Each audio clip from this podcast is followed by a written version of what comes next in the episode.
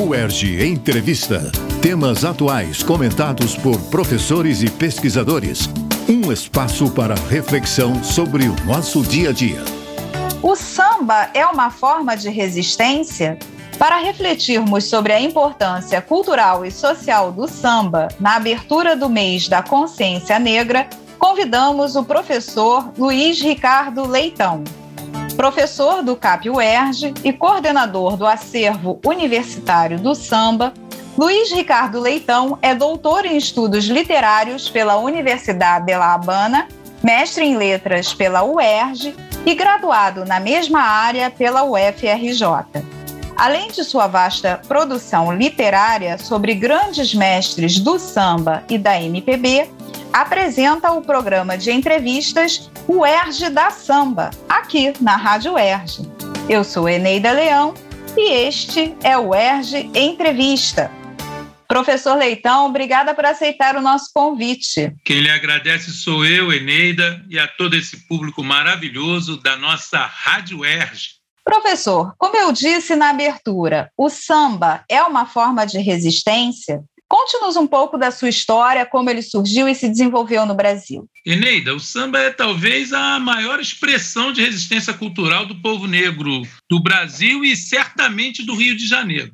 Esse gênero que mistura dança, canto, música, como todos nós sabemos, vindo lá da Semba de Angola, é uma forma afro-brasileira que narra a própria história dos filhos da mãe África no Brasil desde sobretudo desde o século XIX. Né? Ele é um, um neto dos batuques dos escravos nas fazendas, vindas do Brasil colonial e no Brasil imperial, uhum. no espaço da Casa Grande Senzala. Ou seja, ele nasce no campo, vem para a cidade, e aí ele traça um roteiro muito parecido com o de milhares de negros forros que, após aquela pseudo-abolição de 1888, ficaram, como cantou a Mangueira, livres do açoite da senzala, presos na miséria da favela. Ave, Jurandir, Alvinho e Hélio Turco, presidente da velha guarda da Mangueira.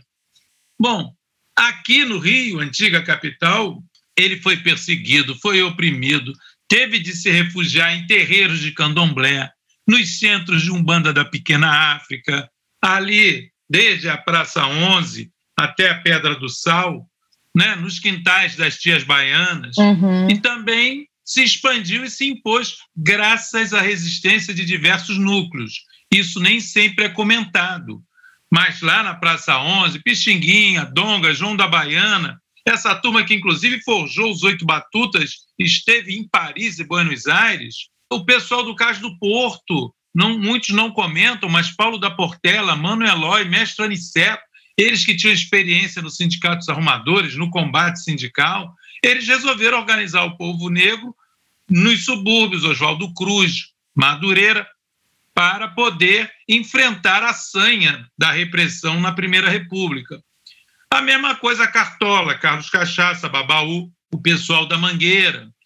E, vamos, é, last but not least, como falam lá na língua do tio Sam, Ismael Silva, Bide, Brancura, Baiaco, o pessoal do Estácio, o pessoal da Deixa Falar, que fazia embaixadas visitando os pares para difundir o samba que se desfilava pelas ruas do centro do Rio. E como o senhor vê o samba hoje, professor? Olha, querida, o samba é como a música do saudoso Nelson Sargento, né? Agoniza, mas não morre.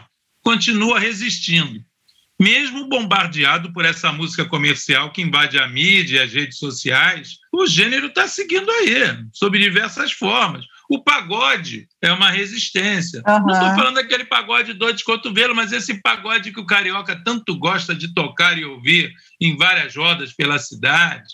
Né? O próprio samba funk, que já se espraiou para outras regiões do país. É claro que, na era neoliberal, por ser um gênero raiz ele perdeu força.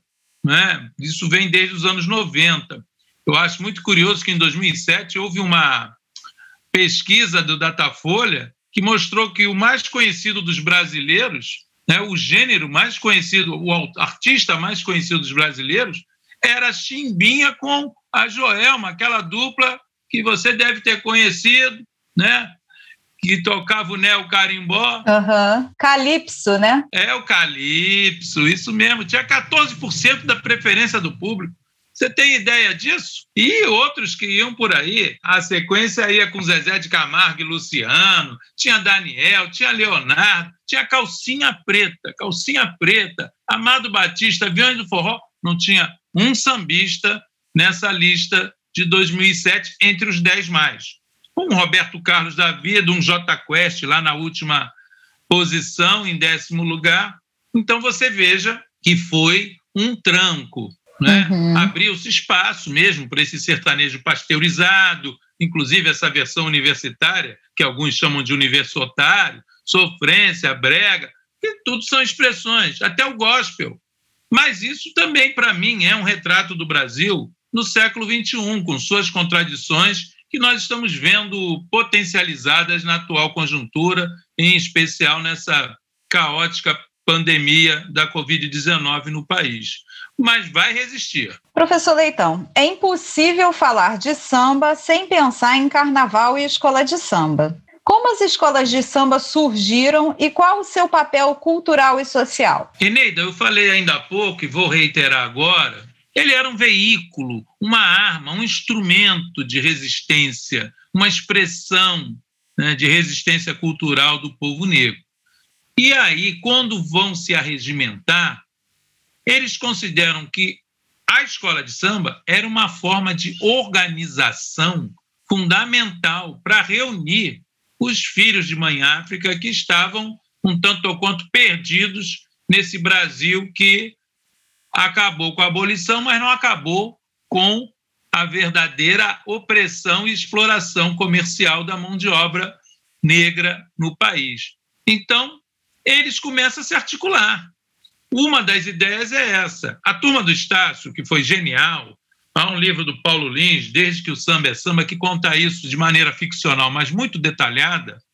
Ela vai fazer embaixadas para apresentar aos pares aquele samba que era o samba de dançar, que era o samba de desfilar, como Ismael Silva falou. Era o samba do bumbum paticumbum pro gurundum, uhum. que deu até enredo do Império Serrano em 82, na onomatopeia muito feliz do Ismael, que fazia com que os pares fossem se organizando nos seus núcleos para depois se apresentar na Praça 11, foi uma resistência bonita essa. Há episódios belíssimos, por exemplo, Cartola, diante da absoluta perseguição que o sambista sofria, se não tivesse carteira de trabalho, era preso por vadiagem. Ele chamou trabalhadores negros do Banco Central e colocou-os na comissão de frente. Quando a polícia veio, todos eles tiraram sua carteira do Banco Central ninguém pode ser preso. Aquilo foi uma jogada genial de mestre Cartola. Genial. Genial, genial, genial, genial, entende?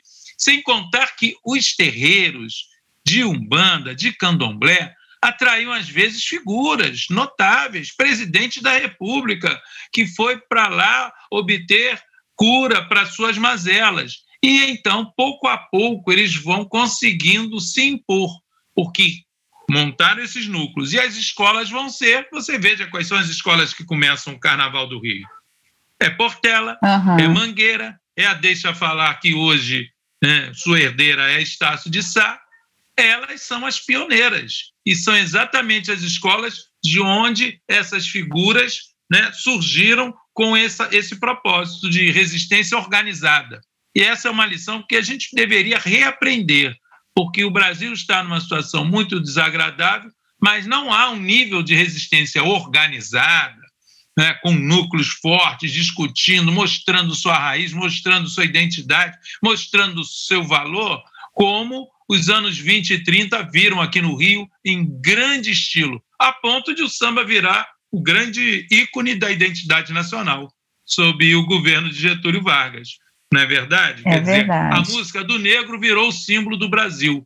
Só mesmo o talento e a resistência para conquistarem esse, esse verdadeiro troféu que a arte negra obteve no Brasil. Professor Luiz Ricardo Leitão, este ano não teve carnaval, e, de um modo geral, a pandemia tem sido um desafio para todos os profissionais de cultura. Para além da questão social e econômica, qual tem sido o impacto para os sambistas e para as escolas de samba do ponto de vista estético? Muito bem, bem formulada essa questão, porque são indissociáveis os aspectos.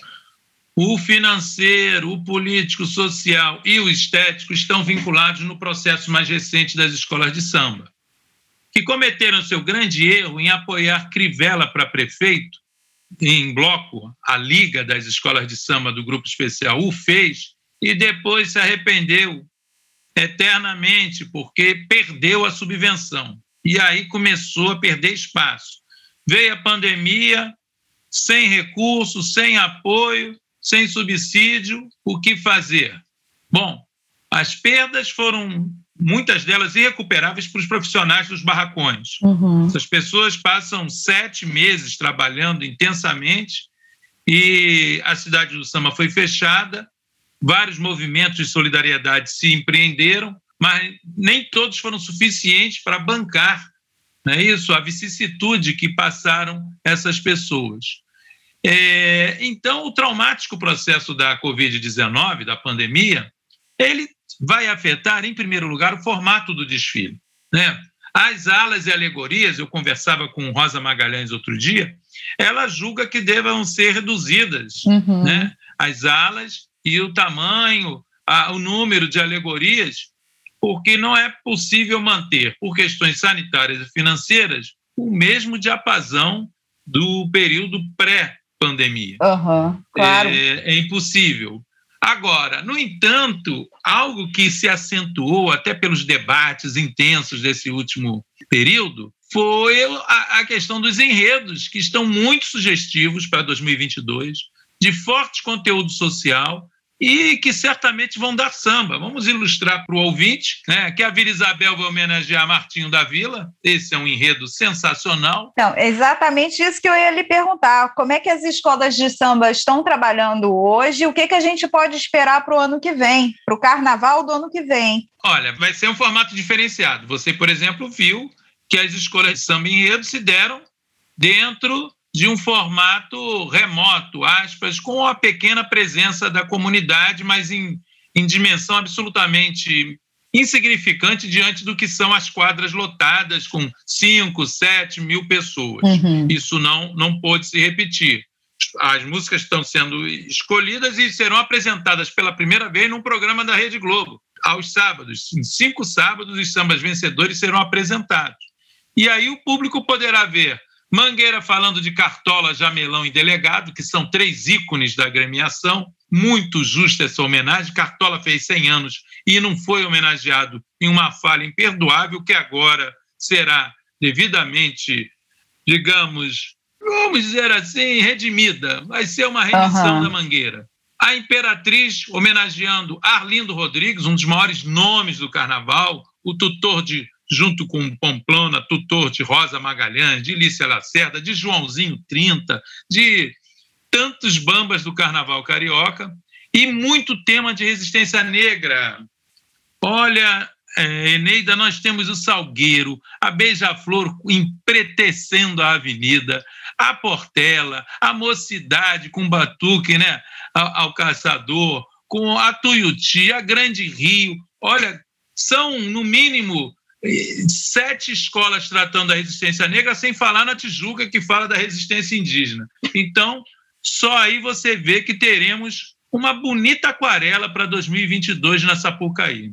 Que bom. Para encerrarmos, professor, o acervo universitário do samba já lançou quatro biografias. Aloysio Machado, Zé Catimba, Noca da Portela e Rosa Magalhães, que este ano, Isso. inclusive, recebeu o título né, de doutora honoris causa da UERJ. É verdade. Quem será o próximo biografado ilustre e quando será o lançamento? Queremos saber. Ah, olha, então, para satisfazer a sua curiosidade e a dos ouvintes, eu vou anunciar não só um, mas três lançamentos Oba! sequenciais. É, vamos aqui que nós somos da Rádio UERJ, então temos de dar exclusiva para a Rádio UERJ. Beleza. O primeiro é uma homenagem a Padre Miguel. É Tiãozinho da Mocidade e os Bambas de Padre Miguel, que vai trazer para o público todo o potencial da Zona Oeste, todo o potencial daquela região que vai de Realengo até Senador Camará, onde viveram e se criaram nomes fantásticos do ritmo, da, da música popular brasileira. Vou só citar: Elza Soares é cria da Vila Vintém. Mestre André é o grande regente da bateria Não Existe Mais Quente, da Padre Miguel. O Wilson Moreira, compositor de mão cheia, parceiro de Ney Lopes, fantástico, um dos primeiros ganhadores de samba de enredo em Padre Miguel. O próprio Tiãozinho da Mocidade, o baterista Robertinho Silva, até o Hermeto Pascoal, quando veio morar aqui no Rio, se fixou em Camará e de vez em quando dá canja por lá com a rapaziada. Então, eu não poderia esquecer esse povo de Tiãozinho da Mocidade, Toco, Gibi, tantos compositores de samba de terreiro, de samba de enredo. Então, estamos homenageando um território e seus grandes artistas. Uhum. É lançamento agora no primeiro semestre de 2022, assim que voltarem as atividades presenciais da UERJ. E no embalo, no segundo semestre de 22, já estamos planejando também o lançamento de A Quizomba da Vila Isabel, que vai ser o livro escrito pela cineasta Natália Sarro e pelo historiador Vinícius Natal, que vai contar em detalhes o que foi esse desfile e o que é essa comunidade Unidos de Vila Isabel, que marcou época e tem marcado época. Daqui Zomba em 88 até Martim em 2022, nós temos o que contar. E para fechar, nós vamos na volume 7 com Ney Lopes e Leonardo Bruno o nosso grande Ney, compositor, pesquisador, escritor, doutor honoris causa da UERJ agora também, e esse jornalista dinâmico, escritor, pesquisador, que é Leonardo Bruno, vão falar, adivinha de quem? Depois da vila, nós vamos dar um pulinho ao Morro do Salgueiro para contar a história dessa outra vizinha da UERJ, que obviamente merece o nosso carinho. Já está tudo acertado, tudo em produção, e é só voltar à atividade presencial que o samba vai rolar no grande teatrão da UERJ, o Teatro Odilo Costa Filho, para a gente deitar e rolar e se vingar dessa Covid. Oxe, misericórdia. Com certeza, professor, que maravilha. Tomara que isso venha logo, aconteça logo. Isso, venha logo, venha logo. Muito obrigada, professor Leitão. De nada, sempre aqui à disposição. É uma rima, hein? Não uma solução. No UERJ Entrevista de hoje, conversamos com o professor Luiz Ricardo Leitão sobre o samba. Acompanhe a Rádio UERJ em www.cte www.erg.br barra Rádio Erg e siga-nos no Facebook, no YouTube e nas principais plataformas de podcast. O Erg Entrevista. Produção Rádio Erg. Realização Centro de Tecnologia Educacional. CTE